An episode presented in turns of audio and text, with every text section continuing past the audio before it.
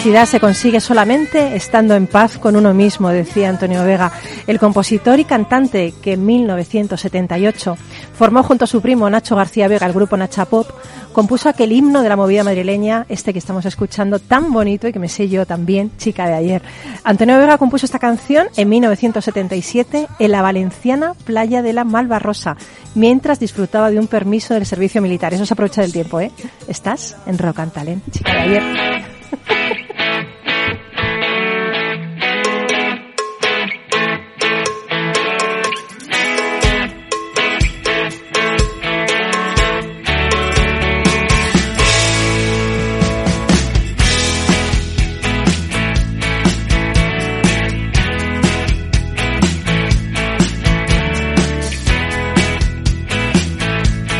En Capital Radio, Rock and Talent, con Paloma Orozco.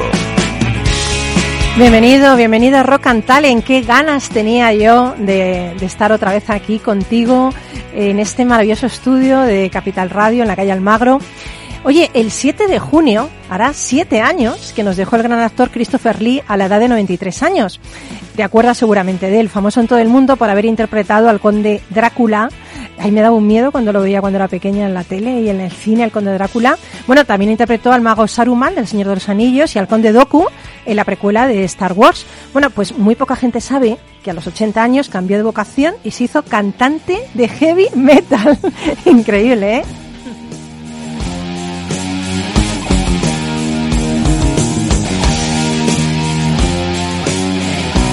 Bueno, pues fue después, eh, después de escuchar a ellos, a Black Sabbath, le encantaba el guitarrista Tony Yomi y una vez dijo que era el padre del metal.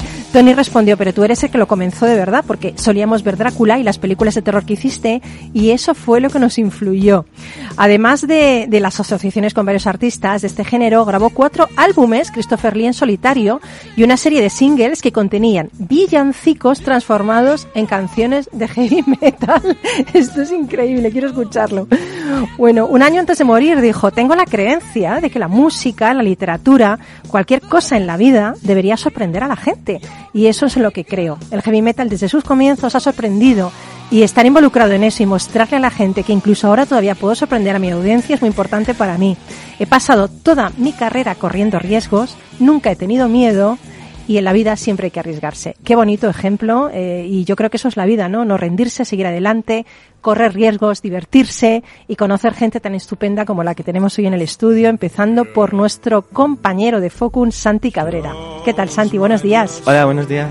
Muy bueno, bien. Santi, científico de datos. Sí, sí, eh, me dedico a la parte de algoritmos, eh, machine learning, inteligencia artificial, todo lo, lo fascinante. Bueno, ¿tú sabías que Christopher Lee a los 80 años se dedicó al heavy metal? Es este cantando. Mira qué voz, ¿eh? Da miedo, ¿eh? Como Drácula. Es maravilloso, no, ¿A que no lo sabía y me voy a poner a escucharlo. ¿Verdad? Pero es que tú te pones a Drácula y te pones esa canción y no te acuestas ya. O sea, te un miedo que te mueres directamente. Madre mía. Bueno, hoy vienes eh, a contestar esas preguntas de la inteligencia artificial que en ese consultorio, ¿no? Eh, bueno, un consultorio donde podéis hacer vuestras, vuestras consultas o vuestras llamadas. Sabéis que es consultorio ia arroba focun.io consultorio arroba. Vale. Y también si queréis y os animáis en directo al teléfono del estudio, podéis también mandar vuestras consultas o podéis llamar y hablamos con vosotros. Bueno, Santi, ¿preparado para responder todo aquello que nos digan los oyentes? ¿Estás preparado, ready total? Pues espero que sí. Oye, eh, estoy pensando que tienes toda la pinta de científico de datos, ahora que lo estoy pensando físicamente. Bueno, ¿eh? me lo tomo como complemento. Hombre, eh, guapete, con, con gafas así de persona inteligente, tu melenita, mm, ¿no? O sea, qué guay, ¿no? Es como un tío inteligente ahí, pero guapo a la vez, o sea, reversible, guapo por por fuera, ¿no? bueno, y luego tenemos a Jaime, bueno, tendremos, tendremos a Jaime López Ostio, que es vocal de grupos de trabajo, innovación y tecnología de AUSAPE. Ya sabéis que AUSAPE pues son nuestros amigos de, bueno, de esa asociación maravillosa que engloba a todos los usuarios SAP de España, ¿no? Bueno, pues hay un fórum, eh, AUSAPE, que se celebrará el 1 de junio en Sevilla, dentro de nada ya, en dos días, y que está considerado uno de los principales eventos independientes del ecosistema SAP español. Y Jaime López va a venir a contarnos un poquito en qué va a consistir todo eso. Y bueno, tenemos aquí a, a, dos cracks, porque fijaros, el auge de YouTube, TikTok o Twitch está revolucionando el mercado laboral y las perspectivas de empleo. Bueno, pues un tercio de los adolescentes desea ya, como opción de futuro, convertirse en creadores de contenido. Pero, pero no sé, ¿cómo se convierte en un creador de, de contenido? Bueno, pues hoy Precisamente hemos invitado a Carlo Velasco y Gustavo Frediani, que son fundadores de Videogaga, una nueva startup que nace para formar a quienes deseen dedicarse a este sector, ¿verdad, Carlo? Yeah, Buenos sí, días. Verdad. Buenos días. ¿Qué tal? Bueno, muy bien. Y, muy alegre, muy, bueno, muy feliz. Es que como no estés alegre te tiramos por la ventana. Aquí solo viene la gente alegre. y Gustavo, ¿qué tal? Muy bien. ¿Nos vas a contar, no nos vais a contar cómo se, se convierte en un influencer, en creador sí. de contenido? Y, sí, y, uh, profesional de marketing o emprendedor que tiene muy, uh, mejores habilidades Qué en guay. video marketing. Qué guay. Que vos, vosotros sois ciudadanos del mundo, ¿no? O sea, porque el acento no es de Vallecas, ¿no? Esto quiero decir. Uno es, Gustavo eres sí. italiano, tú también eres Mm, italiano. Mi apellido, mis dos apellidos son uh, italianos, pero el eh, de uh, italianos son de mis bisabuelos, pero yo soy de uh, Brasil. Toma ya, brasileiro. Sí, brasileño. Qué locura. Sí. Y, Soy de Filipinas. soy y Carlos de. Filipinas. Y Santi De Madrid. de Madrid. Y yo ciudadana del mundo. Así que, y, y el duende ciudadano de la música. Con todo esto, pues seguro que vamos a tener un programa no guay, sino gaga, totalmente. Sí, sí, vamos, sí. no vamos ya. Venga, empezamos.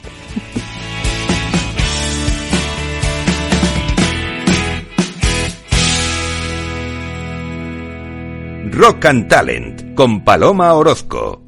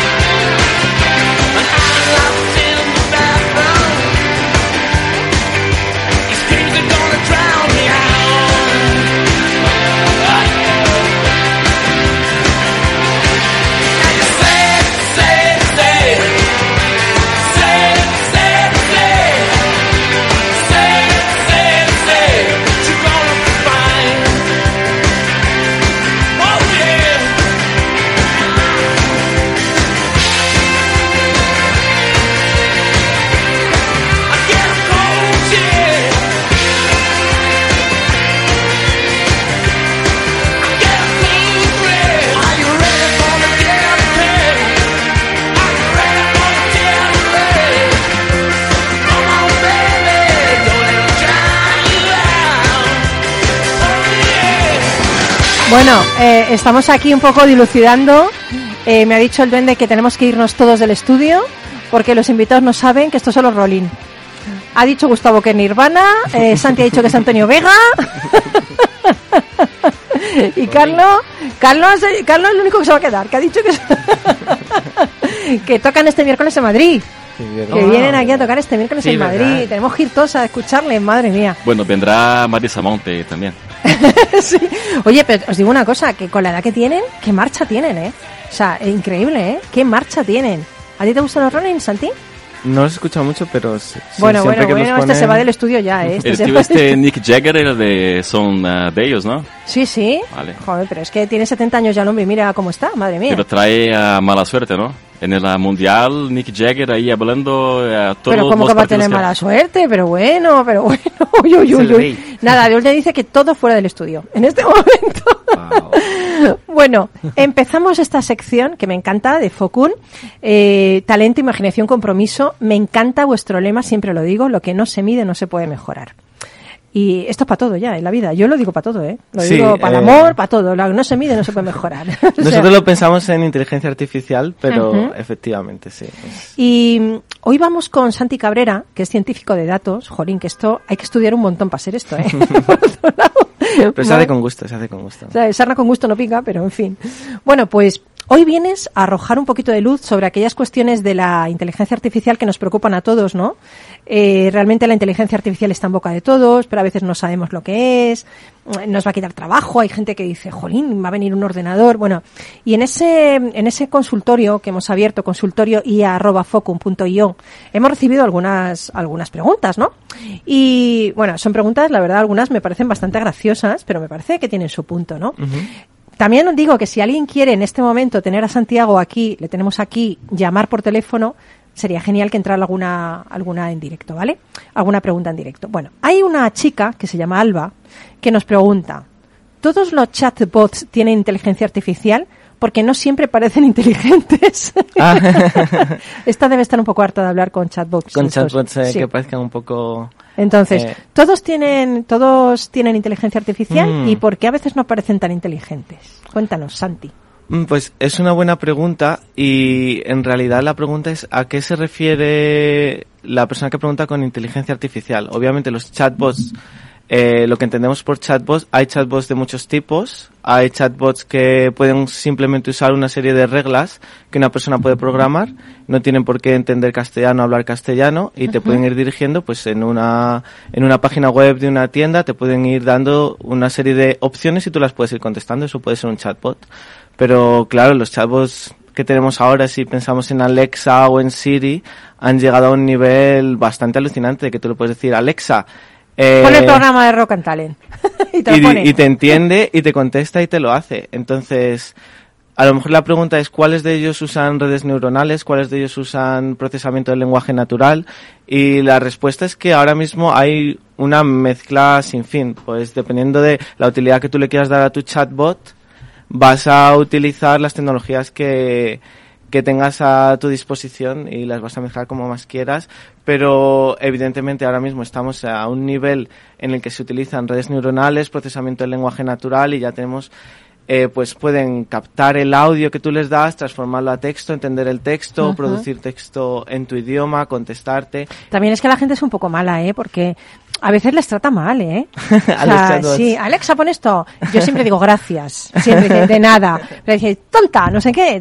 Eso no me parece bien normal, ¿no? Eso, Pues porque Alexa hacemos esas eso, cosas, o sea pero ¿por qué hacemos eso? Según lo tratéis, no, no. Pero ¿por qué hacemos esas cosas? No sé, no me parece, pero en fin. Bueno, hay otra pregunta que nos hace Cristina y dice, ¿llegará el día en que si sustituyamos a, las, a los gobiernos por una superinteligencia artificial? Pues no sé si nos iría mejor. Fíjate lo que te Oh. digo. No sé que si nos iría mejor que una superinteligencia artificial nos dirigiera. No lo, te- no lo sé. A mí no me gustaría ver a Skynet uh, dominando el mundo. bueno, tampoco. Pero es que ahora tenemos al Putin. No sé qué es peor. No sé qué es peor. Pero bueno. Es una, es una pregunta muy buena y en realidad eh, yo creo que ahora mismo a día de hoy la respuesta inteligencia artificial no que sustituya a todo el gobierno, pero que partes del gobierno o distintas partes de la burocracia de, de todos los países la empiecen a incorporar como herramienta básica y fundamental, yo creo que la respuesta es sí, es inevitable y ya lo están haciendo y va a ir a más. ¿Dónde lo están haciendo? Eh, en Estados Unidos, eh, en China se está haciendo muchísimo y hay mucho, porque imagínate, toda la parte que sea simplemente recabar información También de tus ciudadanos, Hmm. todo lo que sea rellenar formularios, procesar formularios o simplemente, o sea, no tiene que ser tomar decisiones, crear leyes políticas, pero toda la parte de clasificar documentos, Sí, todo ese trabajo automático que puede en Estados Unidos puede llegar a billones, cientos de billones de horas Madre de personas, mía. billones de dólares que se gastan en eso al año. Todo eso se puede automatizar y ahí eso es inteligencia artificial. eh, vamos, es, un- es la herramienta pionera. Hay un problema en utilizar inteligencia artificial en los gobiernos porque muchas veces los algoritmos que creamos tienen eh, bias, que se dice en inglés, muy fuertes. Tienen predeterminación en un sentido u otro dependiendo de cómo tú los hayas entrenado, los datos que hayas usado y pueden dejar de lado a, a sectores de la población más pequeños que no entran en tu base de datos de entrenamiento y se pueden generar fuertes vallas que hemos visto es uno de los problemas principales ya. en la ética de la inteligencia artificial. Entonces hay que tener cuidado si se empieza a implementar, eh, depende en qué sen- sectores del gobierno. Pero todo lo que sea burocracia, automatización, como ya podemos entender, pueden entender castellano, pueden eh, entender documentos a un nivel muy profundo y clasificarlos y todo eso. Vale, nos está llamando Pablo Gómez. Pablo, buenos días. Hola, buenos días. Hola, ¿qué tal, Pablo? Oye, ¿tú tenías alguna pregunta para, para Santi Cabrera de Focun? Eh, ¿Alguna cosa que te preocupe a ti de la inteligencia artificial? Sí, bueno, quería saber más o menos cómo afecta la inteligencia artificial al, al mundo laboral, porque es verdad que al final si las máquinas van a realizar cada vez más trabajo y nos van a, a quitar tareas en el mundo laboral, pues quería saber al final eh, en qué plano y, en, eh, y qué actividades van a quedar para los seres Uy, humanos de las te, oficinas. te veo preocupadillo. ¿eh? Te veo preocupadillo, ¿eh? Sí, sí, un poquito. bueno, pues no te, no te retires que enseguida te contesta Santi. Santi. Perfecto, muchas gracias. Gracias a ti por escucharnos. Eh, Santi, ¿qué pasa con esto? O sea, la gente está preocupada, ¿no? Como Pablo, eh, ¿nos van a quitar trabajo las máquinas? La gente pregunta mucho esto y en realidad algo que tiene que, que yo siempre digo algo que no se entiende la inteligencia artificial, incluso nuestros clientes, cuando vienen de primas y nos presentan un proyecto, siempre hay una parte que se les escapa, que no, no han caído en ello. Y es que cualquier algoritmo que yo quiera entrenar con inteligencia artificial, para que el ordenador aprenda a hacer algo, necesita ejemplos de que esa tarea ya se haya hecho. No solo un ejemplo dos, no me vale con que tú me la expliques. Si yo quiero usar redes neuronales, necesito datos y necesito muchísimos datos. Cuanto más datos tenga, mejor va a aprender el ordenador. Entonces, claro, hay un montón de tareas. Por ejemplo, lo que decíamos del gobierno, si yo quiero clasificar documentos y ya tengo ejemplos de los los 10 años anteriores en los que se ha hecho esa misma Claro. clasificación, el ordenador puede entender. Pero si tú quieres crear una nueva ley, o si tú quieres en tu empresa crear un nuevo, una nueva rama de tu empresa, o incluso quieres idear una estrategia de cómo vas a vender un producto nuevo a un cliente nuevo que no existe, todas esas partes que no, o por ejemplo, nuestros amigos invitados que están aquí han creado una startup. No hay ningún ejemplo. Esa startup no existía antes. Nadie ha hecho esto antes que ellos. Un ordenador, una red neuronal, nunca va a poder aprender a hacer eso simplemente porque no tenemos datos.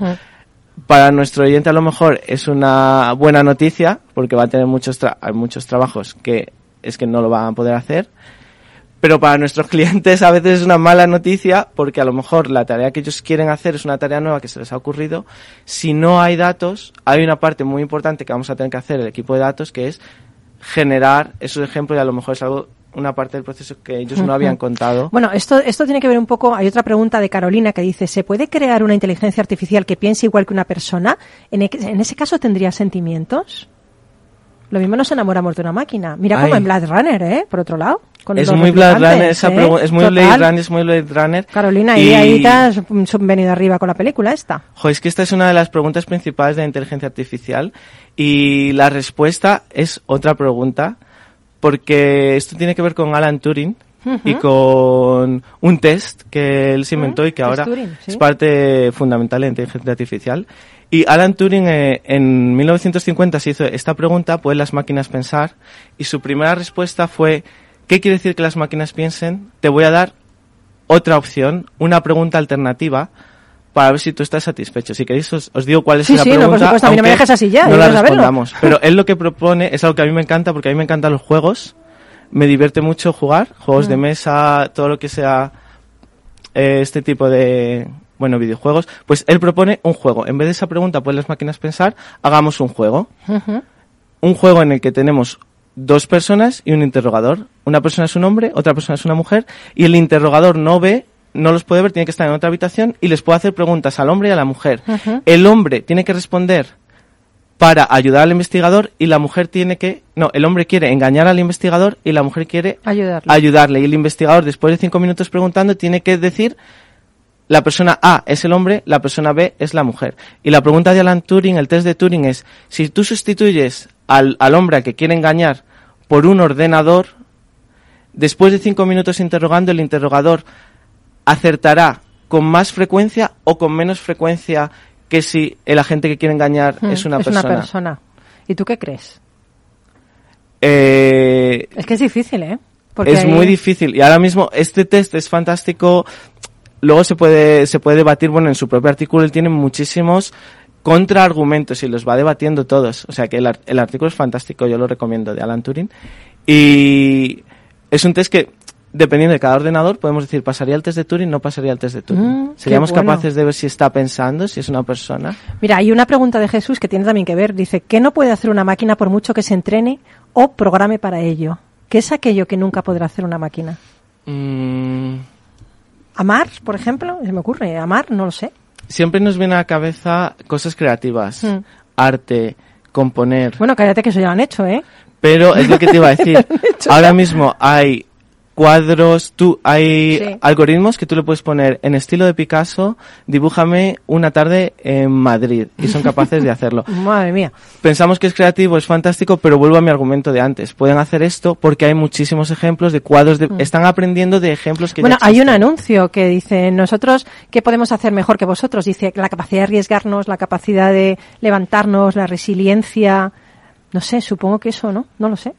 Cosas, cosas que te sorprendan. A lo mejor ahora mismo no tenemos una máquina, pero sí que es verdad que Alan Turing, fíjate, Alan Turing en, en 1950 citaba a, a Ada Lovelace, que es la pionera, la Sí, creadora de la la hija de Lord. Byron, la creadora de la informática. Exactamente. Mm. 100 años antes, Ada Lovelace decía claramente, un ordenador solo va a poder hacer lo que tú le programes, lo que tú le mandes. Un ordenador nunca va a poder generar, nunca va a poder originar. Y 100 años después, Alan Turing dice, en ese momento ella no tenía ejemplos de ordenadores que originasen, pero ahora mismo sí que podemos pensar que ordenadores puedan crear cosas nuevas. Bueno, eso fue hace 70 años, o sea que... Madre mía, bueno. Yo quiero pensar que dentro de 100 años, lo que yo piense que los ordenadores pueden hacer hoy, es que no me lo puedo ni imaginar. Bueno, yo, yo, vamos, me he quedado, me, me encanta esa sección, ¿eh? Es que me aprendo un montón, ¿eh? Y ahora me voy a meter al test de la Turing este a ver si yo lo contesto, hombre. Oye, quédate con nosotros, Santi. Vale. Acordaros que tenéis ese consultorio ia.focum.io, focum con Q, y no os vayáis, que vamos a publicar un minutito y enseguida volvemos. Chao, hasta ahorita.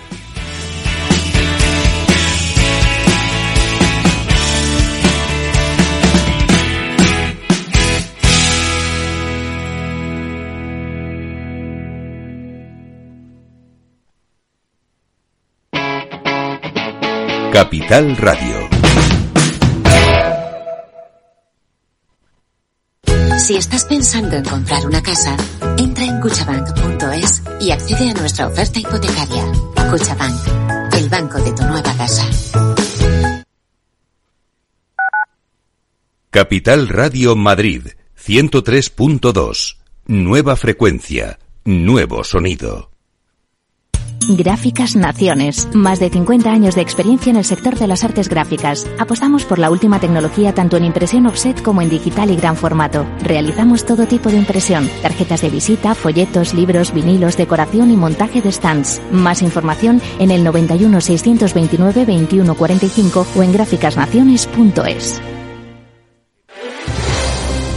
Si quieres entender mejor todo lo que rodea a nuestro sector alimentario, tienes una cita en La Trilla. Un gran equipo de especialistas te acercará a la actualidad económica y política desde el campo hasta la mesa. Conocerás sus principales innovaciones sin olvidar las producciones más tradicionales. Los sábados de 8 a 9 de la mañana con Juan Quintana, La Trilla de Capital Radio.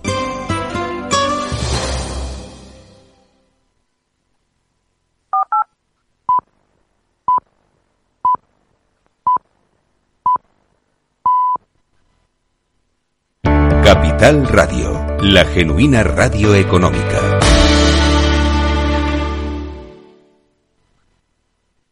Rock and Talent con Paloma Orozco.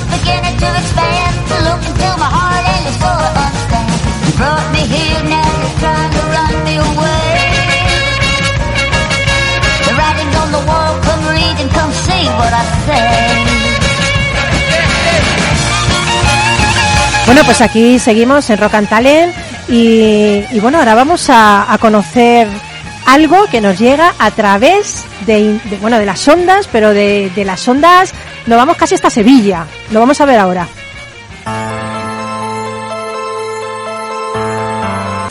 Compartiendo el futuro. Un espacio para la innovación, la tecnología y las personas. Ofrecido por la Asociación de Usuarios de SAP en España, AUSAPE. Y damos la bienvenida a Jaime López Ostio, que es vocal de grupos de trabajo eh, de AUSAPE. Eh, no sé si estás por ahí, a través de las ondas. Jaime. Jaime, ¿estás por ahí? A ver, Jaime.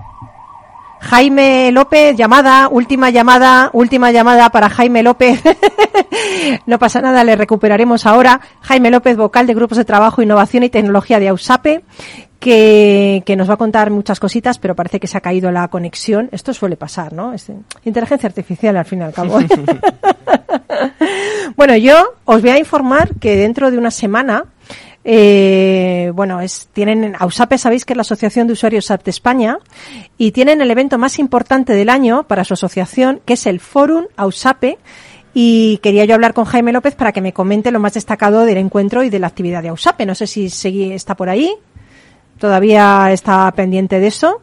¿Sabíais vosotros, Santi, tú sabías lo que era AUSAPE? No, no. ¿Vosotros tampoco? ¿Ah, sí. ¿tú sí? SAP, ¿no? SAP, sí, claro. SAP, exacto. Sí, sí. Es la asociación que aglutina a todos los usuarios SAP de España. Yes. Que yo fíjate que no me no sabía que, que la gente que tenía cargo dentro de SAP es un cargo que no cobran por ello. Qué generoso, ¿no? O sea, que eh, hacen cosas, grupos de trabajo, son vocales de la Junta, pero que ellos aparte tienen otra actividad y, y lo hacen de una forma absolutamente oh. altruista. O sea, oh. me parece increíble, ¿eh? Me parece absolutamente increíble. No sé si está, a ver si está ya Jaime por ahí. ¿Le tenemos por ahí? ¿No le tenemos? ¿Sí le tenemos? Sí le tenemos. Venga. Buenos días. Buenos días, Jaime, que te nos habías caído por las ondas, por ahí.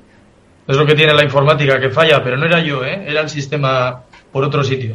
Ah, bueno, bueno, no pasa nada, no pasa nada. Oye, yo ya he, he hablado un poquito antes de conectar contigo sobre ese super evento que tenéis, el Fórum Ausape, y que, que, comienza el próximo martes 1 de junio en Sevilla. Es vuestro decimoséptimo Fórum.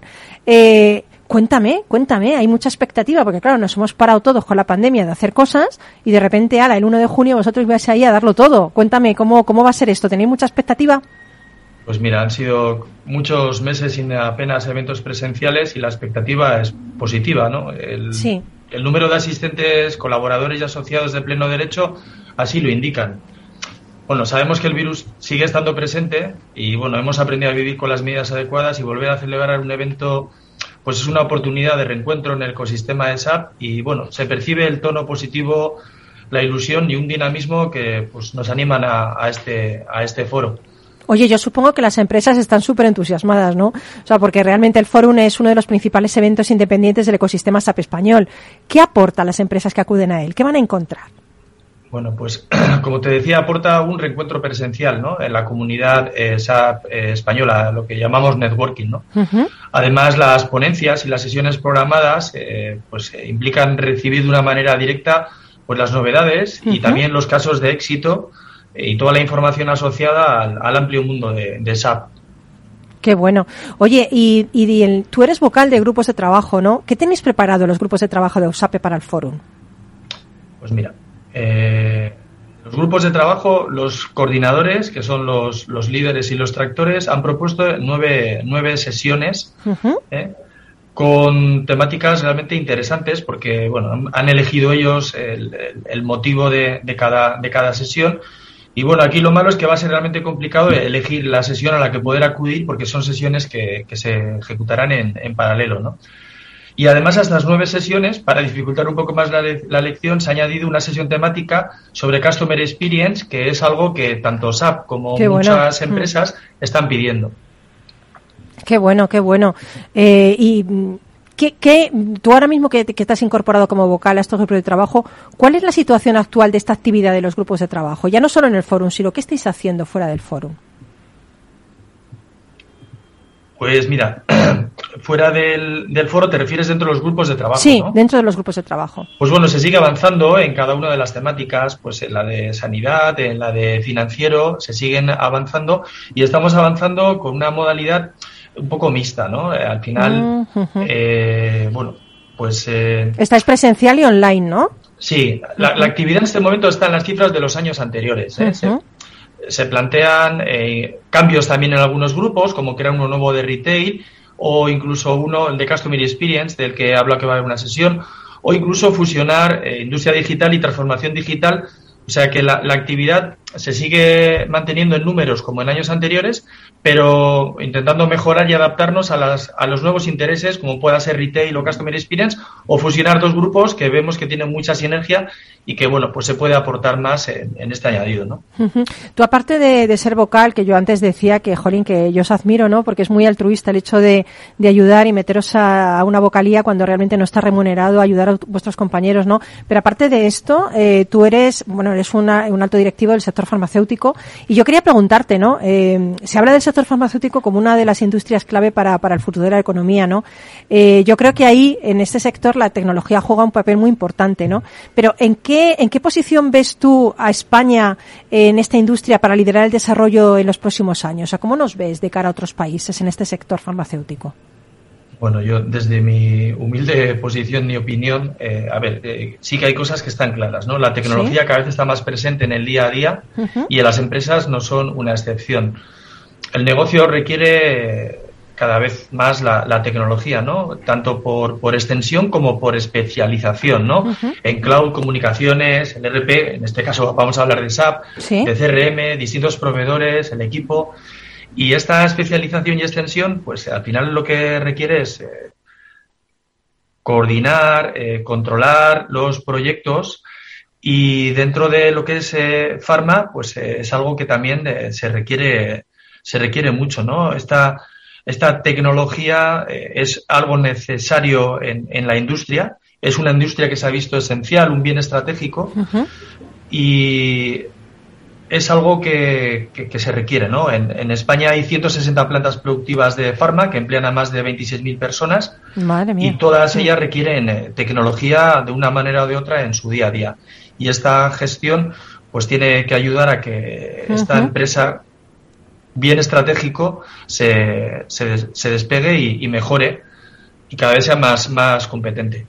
Oye, pues, pues mil gracias por estar con nosotros, Jaime López Ostio, vocal del Grupo de Trabajo, Innovación y Tecnología de USAPE, que me voy para Sevilla, ¿eh? que no me habéis invitado, pero que yo me cojo y me voy para Sevilla ya para estar en, 1 de junio en vuestro en vuestro foro. No, no puedo, ¿eh? pero si no me iría, porque tengo unas ganas. Miércoles, y jueves serías bienvenida. Hoy, yo si pudiera, madre mía, pero que os deseo todo el éxito del mundo. Va a ser genial ver otra vez a todas las empresas allí en este foro eh, de AUSAPE y, y seguro que lo vais a pasar además muy bien, seguro. Bueno, eso, además de aprender, pasarlo bien, es un valor Genial. Hombre, ya te digo, ya te digo. Bueno, Jaime, pues nada, te deseo un buen día y hasta cuando quieras. Gracias. Un saludo. Chao, hasta luego. Ausape te ha ofrecido Compartiendo el Futuro, un espacio para la innovación, la tecnología y las personas. Rock and Talent con Paloma Orozco.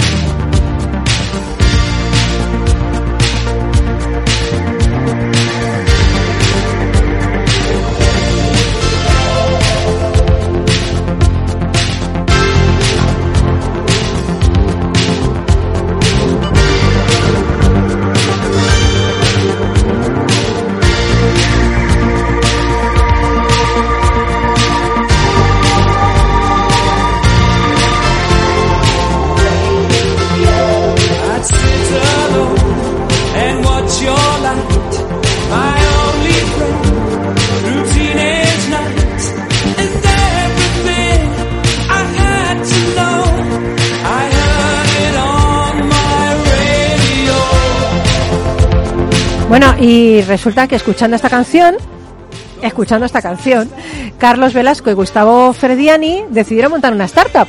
Sí, sí. ¿En serio? Bueno, sí, eso es la inspiración. Les, uh, bueno, Queen Hombre, y es su que, canción. Es que a ver, como me digas que no te inspira Queen, que ha inspirado, vamos, que Queen inspira aunque no quieras ser inspirado. Sí, sí. Y bueno, estamos ah, en el mundo ah, donde usamos todos los días vídeos, ¿no?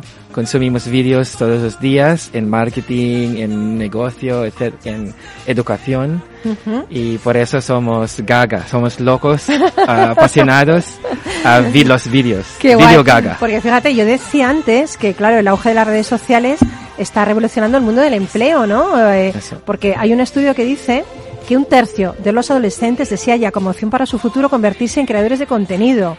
Pero, ¿qué se estudia? ¿Cómo nos podemos preparar para dedicarnos al video marketing? Eh, vuestra startup, Gustavo Carlos, viene a ayudar a esto, ¿no? A, Sí. a- a Sí. hacer que la gente sea creadora de contenido. Sí, es una escuela digital de video marketing y creación de contenido. Para cualquier persona profesional y también empresas que necesitan vídeos am, en nivel producción, nivel marketing, am, para, para crecer, para monetizar y para ingresar, si es un negocio. ¿Y qué cursos mm, van a encontrarse quien, quien entren en Videogaga, Gustavo? Pues, eh, por ejemplo, lo primero cuando hablamos de video marketing, lo primero que pensamos en es eh, producción y post-edición de vídeo. Ujú. Pero hay una cosa aún más importante que la parte técnica del, de- del vídeo, que es la oratoria. Porque hay mucha gente Ostras, que me cuando- encanta que digas eso, porque me parece una Claro, parte estamos aquí en importantísima. un radio haciendo Claro. un podcast, por ejemplo, ¿no? Y lo primero de todo es ah, saber hablar ah, Claro. con un micrófono enfrente a la cámara, porque hay mucha gente que piensa que es fácil ponerse enfrente a la cámara para grabar un vídeo y se dan cuenta de que no lo es. No, no, es, nada, fácil. de nada Es muy bonito, pero no es fácil. Sí. Exactamente. Entonces, eh, el primero es que damos un curso, un entrenamiento de oratoria. Mm. Y tenemos a- a- para esto un gran experto, eh, un actor eh, eh, premiado que va a dar estas claves de comunicación eh, ve- verbal, ento- entonación, todo esto para que la gente se sienta más eh, segura al momento de hablar a la cámara.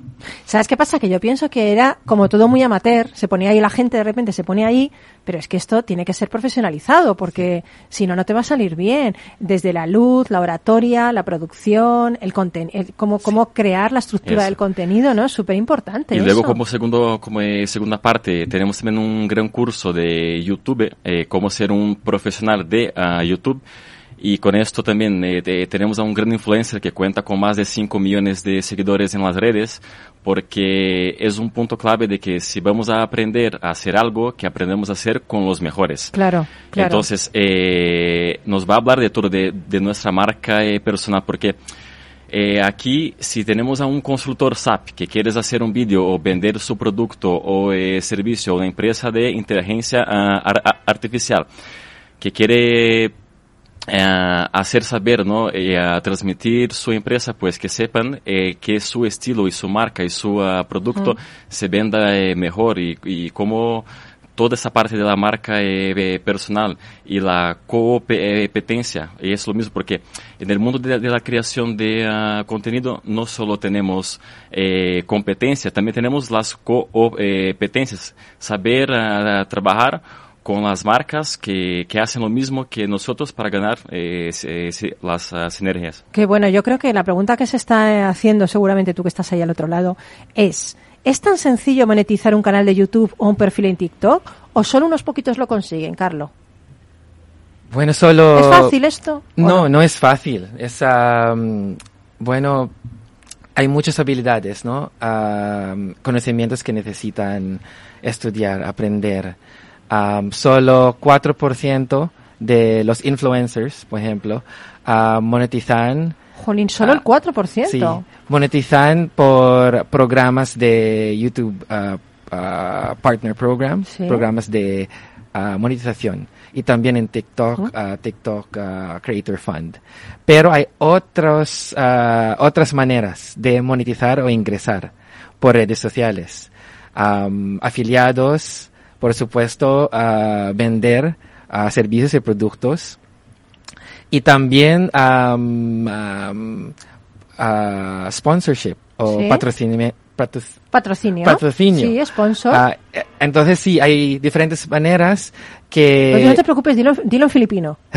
¿Cómo sería en filipino, patrocinio? Ah, bueno, sponsorship en inglés. En inglés, Yeah, en vale. inglés. Eh, y... Que no hay una palabra específica en Filipinas. No. Pero en Brasil una palabra específica para patrocinio, sí. Eh, pa- pa- patrocinio, igual. ¿Igual? Sí, Joder, pues entonces no, aquí no somos Aquí, internacionales. hablar Yo nada más que portuñol, que la gente Ah, me va a entender.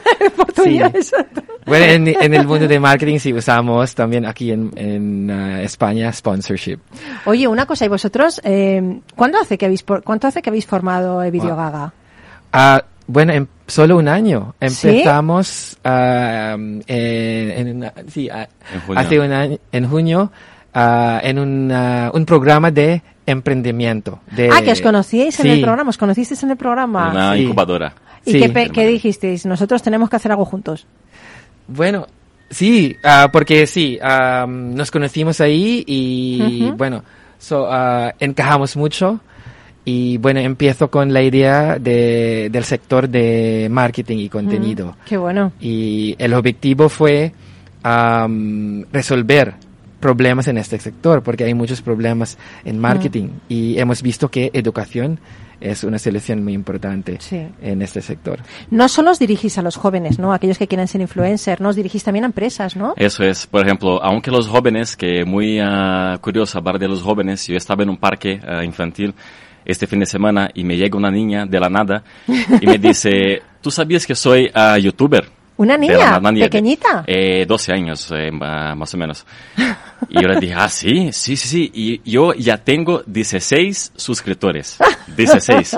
Tiene más Entonces, que yo, mira. Sí, debe ser su familia y un par de, de- de amigos, pero la chica súper eh, feliz. Y mi hijo, y mi hijo que tiene seis años, lo, lo- lo mismo, ¿no?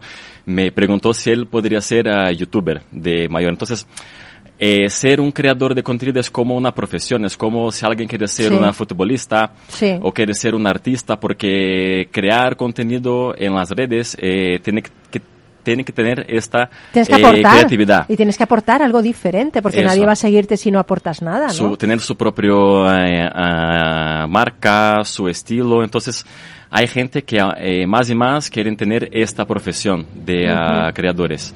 Y las empresas también están siguiendo, están saliendo ya pensando fuera de la caja y viendo que el mundo de la creación de contenido hay millones de personas que siguen a una persona y, empresas que pueden conseguir eh, tener más audiencia y conseguir enganchar más gente a través de sus vídeos eh, en YouTube y también en otras redes. ¿Qué es lo que tiene que tener un influencer, un creador de contenido para triunfar? ¿Qué creéis vosotros que tiene que tener, lo principal que tiene que tener?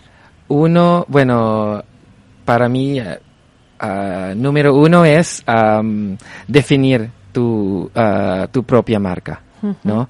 Ah, para un- una empresa y también para un, ah, un profesional, ¿no? Individual. Y luego, ah, bueno, contenido. Tienes que ah, crear tu estrategia de contenido. Entonces, para, para tener u- una estrategia muy fuerte, necesitas ah, ev- bueno, elevar la, la calidad de tu producción, am, hablar sobre los intereses de tu, tu nicho, tu audiencia, am, y sí, crear contenidos que puede vender tu, tu servicio o producto. Es que es una estrategia de marketing, ¿no? Sí. Para sí. ti también, Gustavo, el tema de la marca, el tema de crear el contenido. Sí, eh, por supuesto. Hem- hemos hecho un quiz en nuestro ah, ca- canal de, ah, de in- Instagram donde hemos ah, preguntado a nuestros ah, ah, eh, eh, seguidores cuál, cu- ah, cuál crees que es el, el factor más importante al momento de crear eh, vídeos, ¿no? Y, por ejemplo, hablamos de luz, de cámara, de micrófono o tener un buen eh, contenido. Mu- eh, mucha gente se ha, pues no ha respondido bien porque han dicho, pues, eh, para hacer un buen vídeo hay que tener el mejor eh, micrófono. O hay que tener una cámara 4K su, eh, super, eh, su, uh, super, cara. Pero la respuesta correcta es tener un buen eh, contenido, porque Exacto. si tú no tienes no aportas, un buen claro. eh, contenido, aunque tengas la mejor cámara, va a ser un vídeo eh, cuestionable. Exactamente. Madre mía, qué interesante. Os deseo muchísimo éxito. ¿Dónde va Videogaga después de un año? ¿A dónde vais? Sí. ¿Para pa dónde vais? Bueno, ¿cuáles son uh, vuestros planes? Sí, bueno, imagínate uh, la escuela, ¿no? Videogaga. Uh, profesionalizamos uh -huh. los futuros trabajos uh -huh. en, en el sector de marketing. Por eso, sí, ahora tenemos cursos de YouTube, cursos de oratoria y cursos de producción de vídeos, pero en unos uh, meses vamos a lanzar nuestro propio uh, máster. Qué ¿no? bueno. Yo en me, video vamos, marketing. Que me apunto yo también. Sí. Entre irme a Sevilla, después estar con Santi tomándome algo con la inteligencia artificial y luego me voy a hacer el curso vuestro. Es un buen punto también. Vamos a lanzar nuestra propia inteligencia artificial para nuestros... Uh, mira, mira, ahí hay sinergias, ahí hay sinergias. Nuestros alumnos. Sí, eh, pensamos ya cuando consigamos tener una buena oferta de cursos, añadir el uh, predictive, predictive uh, learning, porque hay muchos eh, creadores que, pues, uh, responden a un simple uh, cuestionario, vamos a ir haciendo un algoritmo con uh, Warif y viendo eh, qué cursos se podría aportar más valor de acuerdo con el perfil de este eh, creador. Pues esto después, después del micro, cuando ya terminemos, hay una sinergia aquí interesante. Oye, mil gracias por acompañarnos, eh, Carlo Velasco y Gustavo Fedriani, que son los fundadores de Videogaga, que me parece que es una startup tan necesaria, tan necesaria. Os deseo todo el éxito del mundo. Gracias. Nos lo venís a contar aquí del año que viene, a ver qué tal va. Por ¿vale? Muchas gracias. y mm, nos queda muy poquito para irnos, pero yo te quería contar una cosa que me ha pasado este fin de semana.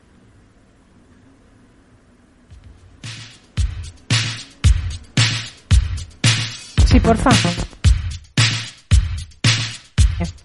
Sí, porfa, necesitamos este tipo de música tan alegre, porque madre mía, entre la guerra, entre la viruela del mono, que en fin, no, es que no, no, levantamos cabeza. Pero, pero duende, ¿me pones algo un poquito más relajado? A ver, a ver que sí hay por ahí algo un poquito más relajado, porque es que te voy a hablar de la florudumbara. Y esto requiere un poquito más de calma.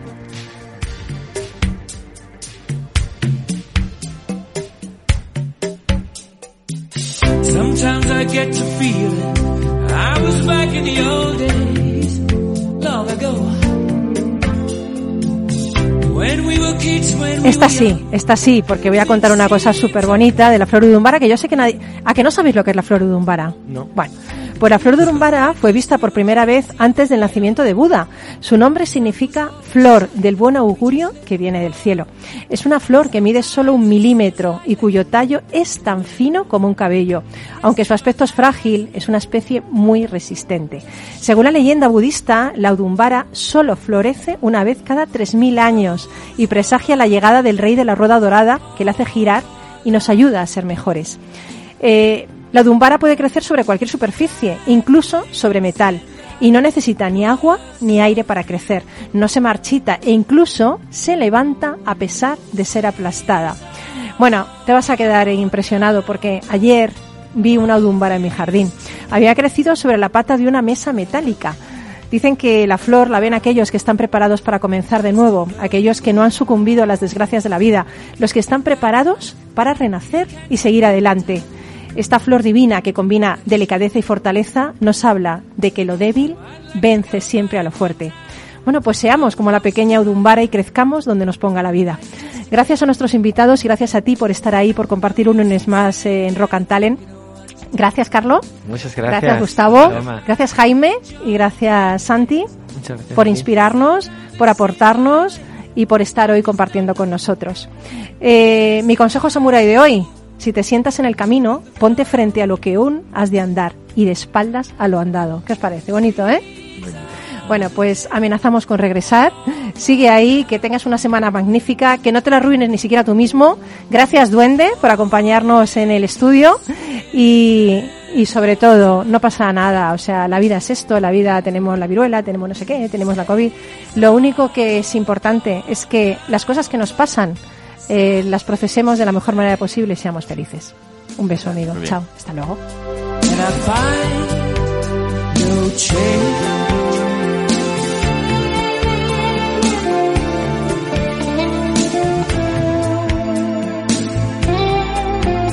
Rock and Talent, un programa para ti, para compartir, para sentir, con Paloma Orozco.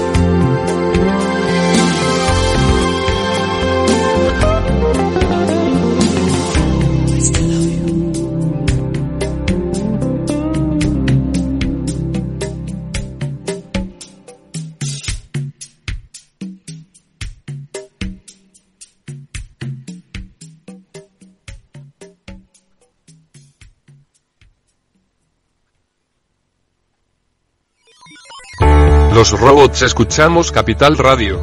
Es la radio más innovadora. Oímos a Saragot, con Luis Vicente Muñoz. Ahí le has dado. Esto es Capital Radio. Di que nos escuchas.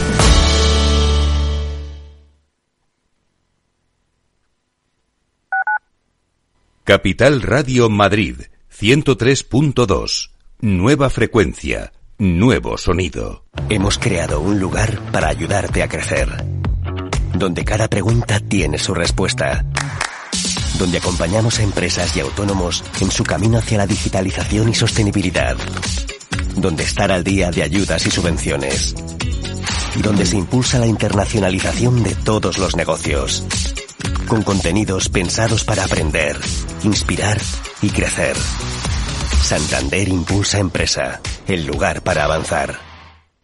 Disfruta de la mejor cocina gallega en Montes de Galicia. Todo un clásico moderno en el barrio de Salamanca. Disfruta de la variada dieta atlántica, de las mejores carnes y pescados tratados con respeto y transparencia y regados con una de las mejores bodegas de la zona. En grupo, en familia o en pareja, Montes de Galicia te ofrece el espacio perfecto en cada ocasión.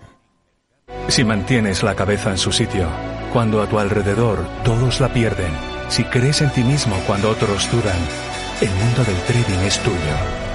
Trading 24 horas, un sinfín de oportunidades. Cuando ves la oportunidad, IG. Todas las operaciones conllevan riesgo. 76% de las cuentas de inversores minoristas pierden dinero en la negociación de CFD con este proveedor. Debe considerar si comprende el funcionamiento de los CFD y si puede permitirse asumir un riesgo elevado de perder su dinero. Acción, emoción, pasión.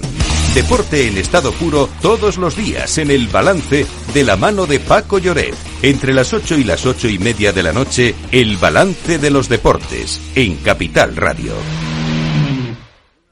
Nos gusta que las personas tengan opinión propia. Quienes aquí hablan también expresan su propia opinión.